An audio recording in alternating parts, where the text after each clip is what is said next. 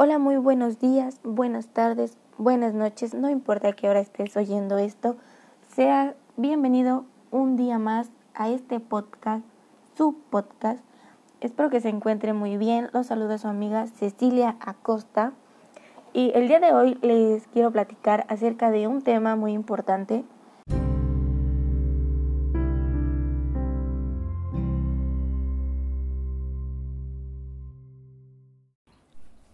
el cual es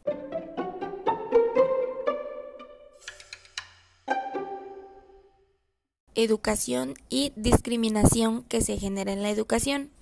Comenzaremos por la etnicidad, raza, género y educación.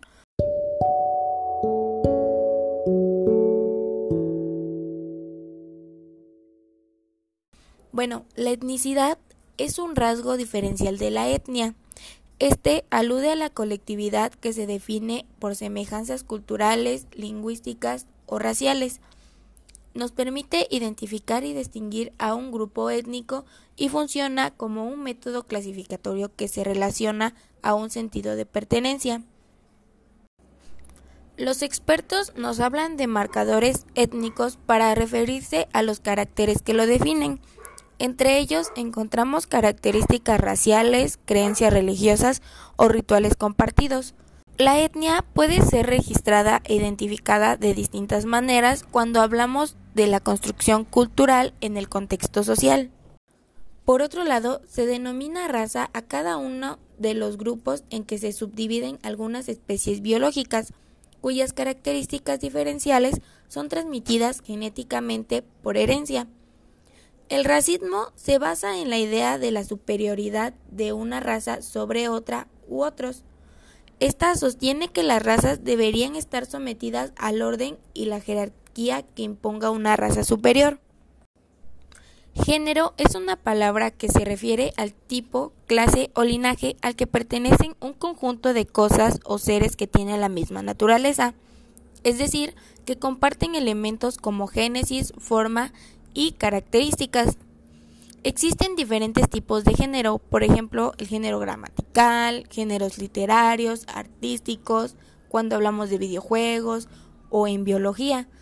Y existe también el género en las ciencias sociales. Estos hacen una distinción entre el concepto biológico de género femenino y masculino y el concepto cultural, lo que da lugar a la discusión sobre la identidad de género. En cuanto a los seres humanos, se distingue entre sexo y género. Esto resulta del estudio del comportamiento humano y social, el cual ha revelado una separación entre el sexo biológicamente asignado y el género o rol psicológica y socialmente. Cuando hablamos de sexo, refiriéndonos a los órganos reproductivos femeninos o masculinos, este término se ocupa para referirse a la identidad sexual de la persona, es decir, al rol en el que se identifica a partir de la experiencia de su sexualidad. La educación puede referirse como el proceso de socialización de los individuos. Al educarse, una persona asimila y aprende conocimientos. Esto también implica una concienciación cultural y conductual. Este proceso educativo se materializa en una serie de habilidades y valores que producen cambios intelectuales, emocionales y sociales en un individuo.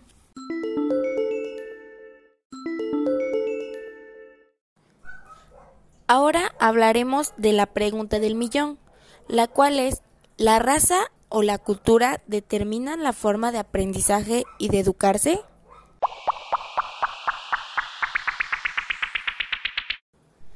En mi opinión, como seres humanos todos merecemos las mismas oportunidades y el mismo respeto en todos los sentidos, porque no importa si somos de pueblo o si somos de ciudad, si somos de clase alta, de clase media, de clase baja, si nuestros papás o familiares tienen puestos importantes o si no los tienen, si tienen un buen salario o no, si somos de diferentes orientaciones sexuales o si tenemos alguna discapacidad física o mental, merecemos ser tratados con dignidad.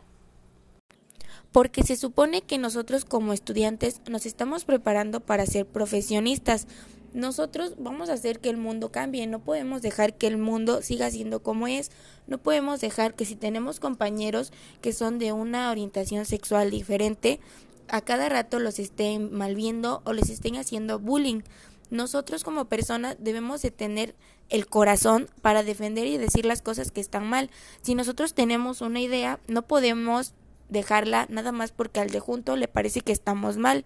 Nosotros debemos de defender con todo lo que nosotros pensamos y si sabemos que las demás personas están mal, sabemos que no podemos hacerlas cambiar de opinión así tan fácil como a nosotros nos pueden hacerlo, pero sí podemos hacer la diferencia en tratar bien a ese compañero el cual no se la está pasando tan bien que digamos. Por último, podemos decir que la raza o la cultura no deberían de ser una barrera para el aprendizaje o para educar.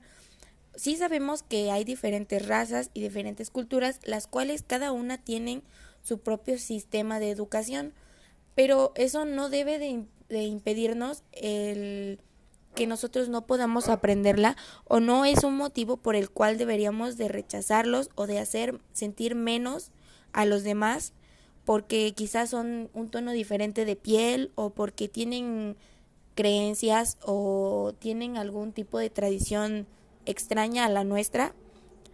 Creo que cada uno debe de ser respetado y de respetar. Hay un dicho muy famoso que dice trata a las personas como quieres ser tratado y creo que eso es muy cierto porque si nosotros queremos que nos respeten y que respeten nuestras ideas, Primero debemos de hacer eso nosotros, debemos de respetar a los demás y respetar sus ideas. Y bueno, por mi parte, esto sería todo acerca de este tema, educación y discriminación. Eh, mi nombre es Cecilia Costa Hernández y como siempre nos vemos en un próximo episodio.